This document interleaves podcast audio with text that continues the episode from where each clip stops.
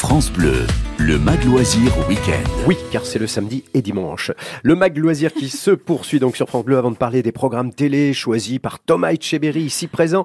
On va passer au cinéma avec euh, vous, Ségolène Aluni. Oui. L'actu ciné, direction la Savoie. Oui, avec la sortie en DVD d'un film que j'avais adoré et que je vous avais recommandé ici Oui, même il y a vrai. quelques mois.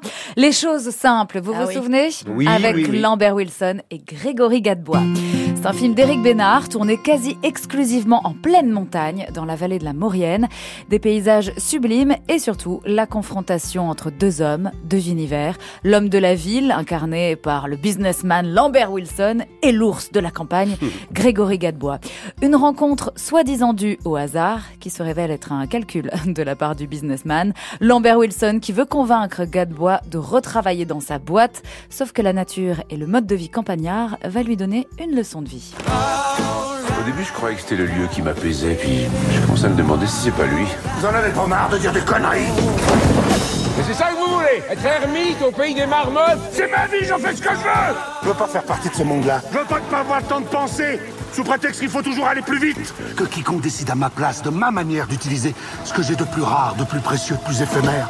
Mon temps de vie Une ode à la vie, à la nature et au slow life, les choses simples, un très beau feel-good movie qui sort donc en DVD et en VOD. Vous l'aviez vu, Laurent J'avais suivi simples. au conseil Ouais. et j'avais adoré ce film. Il y a une morale, il y a une jolie morale Non, ouais, c'est et les paysages sont merveilleux. Et puis Non. ça joue très bien le, Ouais. du- le, drôle. duo Gadebois-Lambert Wilson. Ouais, et ça puis Lambert bien. Wilson, quoi. Oui, oui, Et oui, puis oui. Grégory Gadebois, surtout. Et puis Marie Gillin Et puis Marie-Gilles, oui, on va pas faire tout le casting. Et les mais, marmottes.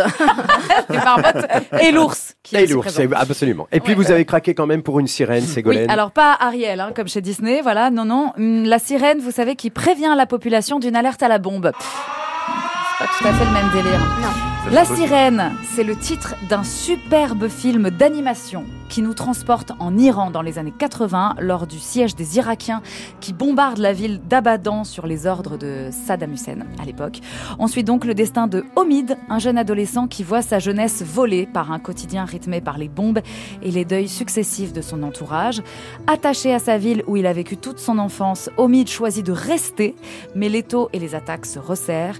Il va donc tenter de sauver ce qu'il aime en retapant un vieux bateau hors d'usage que naviguait son père, disparu en mer et qui va lui servir donc à s'enfuir. On est d'accord, c'est pas trop pour les enfants. hein. Alors oui, c'est pas un dessin animé Ouais, euh, ouais. pour le très jeune public, c'est sûr, mais on peut y emmener ses adolescents. C'est vraiment une animation pour adultes. Il y a quand même des scènes un peu violentes, hein, avec du sang, même si l'ensemble reste très poétique et que l'animation apaise le côté trash en mettant à distance la brutalité de la guerre et poétise l'ensemble. Et puis ça permet aussi de réviser l'histoire, puisque la ville d'Abadan en Iran a littéralement été une ville martyre, quasiment décimée par les troupes de Saddam Hussein à l'époque. Il y avait quasiment plus personne. Aujourd'hui, elle compte de nouveau 200 000 habitants, donc c'est aussi un film d'espoir. Le film qui dénonce habilement la violence des hommes et l'absurdité de la guerre. C'est sublime, très touchant, sélectionné à Berlin et au Festival d'animation d'Annecy. C'est signé Sépidé Farsi, une réalisatrice qui parle aussi, c'est assez autobiographique, hein, Ouais. puisqu'elle a vécu elle-même Ah adolescente, oui. voilà, à Abadan, donc elle raconte sa propre histoire. Wow. C'est en salle mercredi prochain, le 28 juin, et ça s'appelle donc La Sirène.